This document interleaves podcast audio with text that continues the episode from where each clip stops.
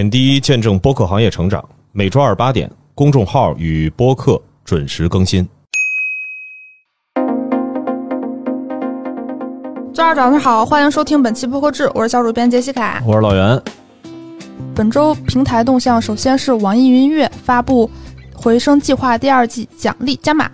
呃，五月二十七日至六月三十日活动期间发布的在线付费节目，可享百分百限时让利分成。收益排名前三的主播，活动结束后平台百分之百让利三个月；收益排名第四到第十的主播，平台百分百让利两个月。这个活动只要是收藏量，就是订阅量破百的播客创作者都可以参与。这个是我们之前报道的那个回声计划第二季的一个后续吧。之前如果大家有印象的话，应该是五月二十七号到六月八号是回声计划第二季的这个限时让利期间，但是现在他们可能出于种种考量，把这个活动的时间延长了。同时也给了更加细致和更加规范的一些规则说明。好，下一条动向呢，来自喜马拉雅。喜马拉雅最近他们在创作中心里发布了一个通知，叫“呃喜马宠物播客扶持计划”，邀请宠物行业的从业者入驻平台创作节目，平台会提供流量奖励、运营服务、商业化扶持等政策。这个活动是长期有效，呃，随时可以报名。哎，我来给大家带来播客和第三方的一些动态。侦探推理专门书店迷云馆设立银杏书架，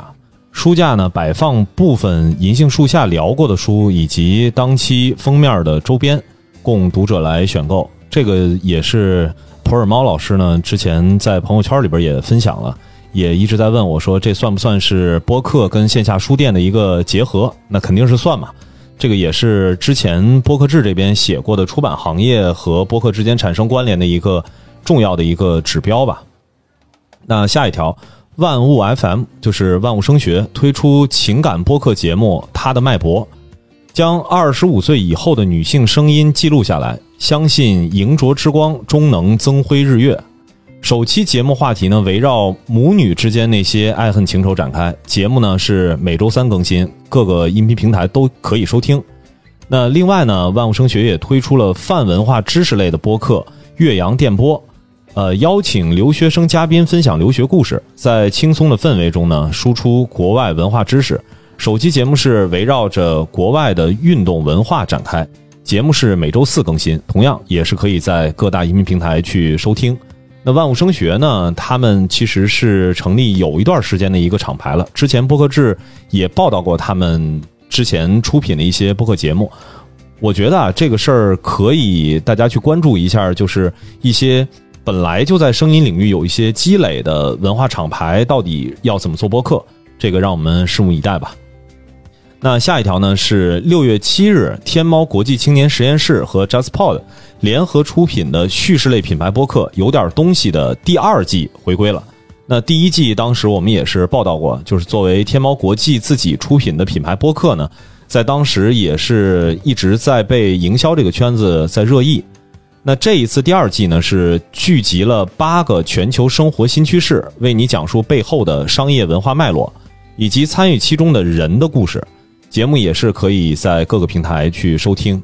那今年能够感受到所有的品牌播客开始不再独家于某一个音频平台，基本上也都是理解到，实际上播客目前收听的听众还是分散在各个平台的。那接下来为大家带来这一周的营销风向啊，喜马拉雅联合京东推出六幺八夏日好物节，五月二十九日零点至六月十八日，联动了平台的五千多位播客主。围绕九大生活消费场景和消费话题，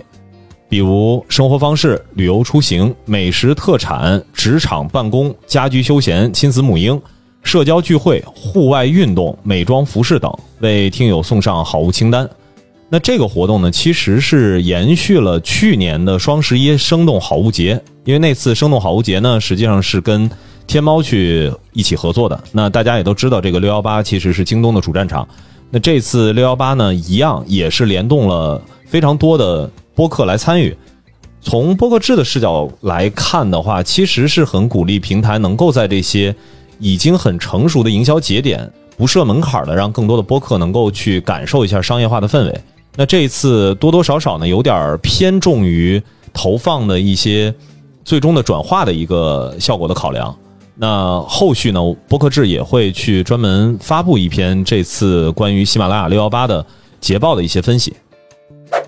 接下来是本周的海外动向。首先是一条重磅消息：Spotify 上线了广告分析工具 Spotify Ad Analytics。这个工具是适用于平台的音乐和播客广告。该工具可以提供免费的测量、归因和品牌提升服务，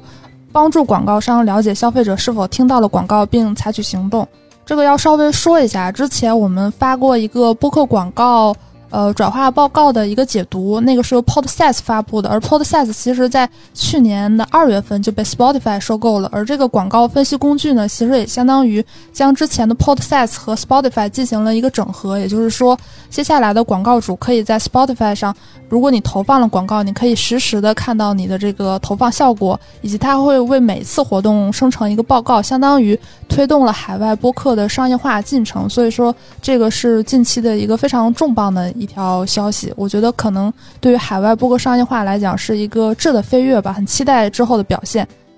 然后下一条动态来自 Pure Research，他们发布的一个数据，对于排名靠前的播客节目进行了一个非常深度的调查，其中显示美国排名靠前的播客节目类型最受欢迎的是真实犯罪，然后百分之三十一的头部播客是独立制作公司出品，然后百分之五十一的头部节目会发布视频相关的内容，而且。将近三分之一的头部节目，他们通过付费订阅来实现商业化，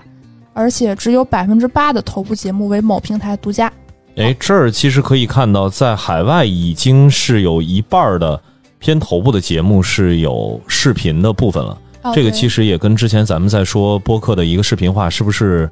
大势所趋吧，算是一个小的印证。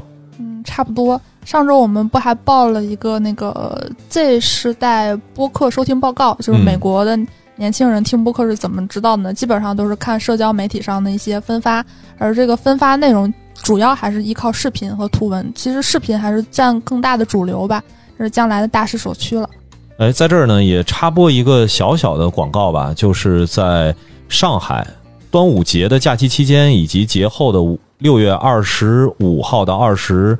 七号这个期间呢，整个在上海的陆家嘴中心，上次其实也报道过了，就是喜马拉雅的播客全明星的这个活动。那到时候播客志、超级文化、野史下酒、钱粮胡同、体坛站着侃也都会，主播都会对黑水就是这个肯定是之前 算作是最头部的